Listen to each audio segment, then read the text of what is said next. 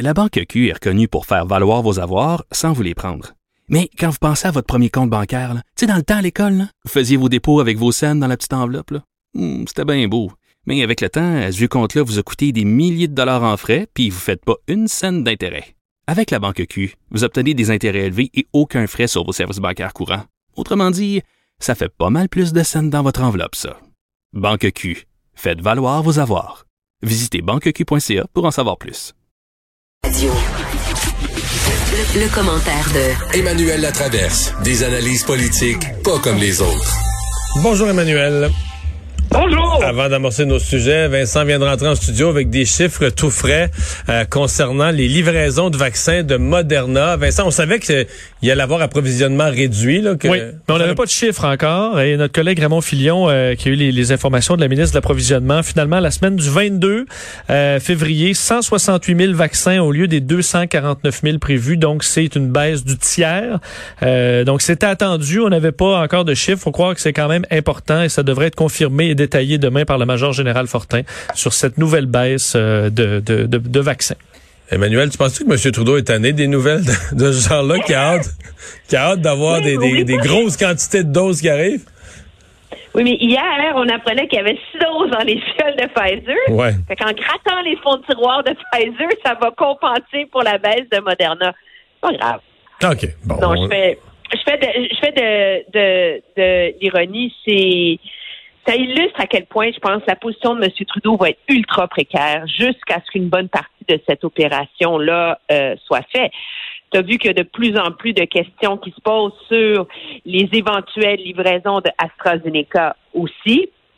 Pourquoi? Parce que AstraZeneca est produit en Inde et euh, dans et le contrat qui a été signé, c'est qu'il est il, ne peut pas être exporté avant que les populations vulnérables indiennes aient été euh, aient été vaccinées. Mais là, M. Trudeau a parlé au premier ministre de l'Inde. qui a dit qu'il ferait son possible. Ouais, comme M. On Trudeau, il travaille fort, l'autre fait son possible. Tout le monde travaille. Oui, mais parce qu'il y y a aussi, on, on l'oublie là, parce qu'on est, il y a toute une logique hein, derrière le partenariat entre AstraZeneca et l'université Oxford. C'est que c'est l'université Oxford qui a développé ce vaccin-là. Et ils ont donné le contrat pour le produire à AstraZeneca à la seule condition que AstraZeneca ne fasse pas de profit. Donc, que ça soit vraiment une œuvre pour l'humanité, là. Et donc, une partie de la logique de ce vaccin-là, qui est aussi d'approvisionner les pays pauvres, et l'Inde est supposée approvisionner le fameux programme COVAX avant de livrer les autres vaccins. Alors, dans le fond, c'est peut-être pour ça que M. Trudeau est allé piger dans la réserve pour les pays pauvres à laquelle il avait droit, en se disant, mais au moins comme ça, je vais m'assurer d'avoir quelques doses du vaccin de. Mais vois-tu comment ça devient alambiqué, tout ça, là? Et comment on, Ben, s'en- on ne s'en oui. sortira pas. Ça démontre qu'on a, dans tous les scénarios, on n'a jamais le gros bout du bâton. là. Bon, tu veux me parler de la relâche euh, qui s'en vient, euh, qui euh, soulève toutes sortes de questions. On nous a dit dans le milieu de l'éducation, la relâche est essentielle, mais une fois qu'on a dit ça, on a l'impression que c'est juste des problèmes. Ben oui, parce qu'on se dirige vers une relâche sans relâche, hein? C'est à peu près ça. Donc, une relâche où finalement, il faut pas sortir de notre région, où là, on pense à mettre des barrages et où on pense même à mettre des barrages avec l'Ontario parce qu'on craint l'entrée du variant de l'Ontario vers le Québec. Moi, je, je trouve que tout ça commence à devenir un peu surréel. Ah, mais c'est pas fini, Manuel. là. La semaine prochaine, la, question, dans toutes nos émissions, la semaine prochaine, puis l'autre d'après, c'est qu'est-ce qu'on va voir comme sujet? Qu'est-ce qu'on fait à la relâche? Que peut-on faire à la relâche? À salut, bonjour, ils vont se fendre la face, trouver des spécialistes qui vont dire que on peut faire un jeu là, sur son divan dans la maison avec trois pailles puis un morceau de sucre, puis ça va être, ça tout le... c'est- Non, mais c'est. Sauf que on demeure dans une situation, et moi, c'est ce qui me c'est ce qui me préoccupe parce que tu sais, nous, on est analystes, on n'est pas spécialistes. Alors, on, on essaie de comprendre sur quoi le gouvernement fonde ses décisions. Et s'il y a une chose qu'on a compris dans cette pandémie-là, c'est que la seule chose qui fonctionne, c'est dépister, dépister, dépister, dépister, dépister pour avoir un vrai portrait. Et la réalité, c'est que le nombre de personnes qui sont testées au Québec ne cesse de baisser.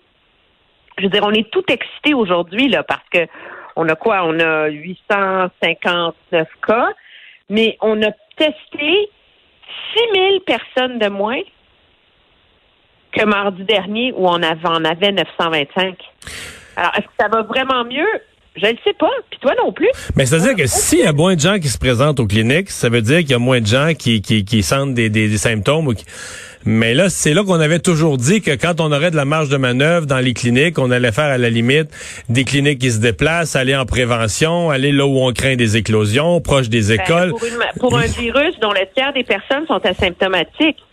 Peut-être que juste. Alors, on n'a pas un vrai portrait, puis la preuve qu'on n'a pas un vrai portrait de l'ampleur de la situation, c'est quand même le point de presse qu'a donné aujourd'hui la, directrice de la santé publique de Montréal. Alors, hier, M. Arruda nous dit non, non, il y a neuf cas au Québec, mais on a trouvé deux cas d'Afrique du Sud en Abitibi, tout le monde s'est énervé. Là, aujourd'hui, la santé publique à Montréal arrive et nous fait un portrait et dit oui, on a neuf cas confirmés, mais il y en a 23 de plus qui sont suspects et 12 de plus par lien épidémiologique. Ça, ça fait 35, ça fait Ben, 44 ce que ça, cas. ouais, ce que ça nous dit aussi, Emmanuel, c'est que on nous disait jusqu'à la semaine passée qu'on n'avait pas parce qu'on les cherchait pas. Là, on a commencé un peu plus à tester, puis instantanément on en trouve. Moi, je trouve que c'est ce qui est le plus inquiétant. Là. Est-ce qu'on va en trouver d'autres? Parce qu'il faut pas oublier que l'école Stanislas à Montréal, ils ont fermé tout le primaire. Que un des cas soupçonnés d'être un cas du variant est dans l'école. Et on a déjà euh, identifié une quarantaine de cas hier soir qui venaient de cette école-là. Il va falloir voir si c'est des variants, etc. Alors, que peut-être que le peut-être que le portrait est beaucoup plus grave. Alors, c'est quand même intéressant. Le gouvernement lance l'idée, là, on va mettre une frontière contre l'Ontario, là, pour pas qu'ils viennent nous infecter, les méchants Ontariens, là. Mais dans le fond, peut-être qu'on en a autant qu'eux. Ouais, c'est ça. Si on avait le savoir parce qu'on teste moins. Si on a le vrai portrait, on a peut-être autant qu'eux.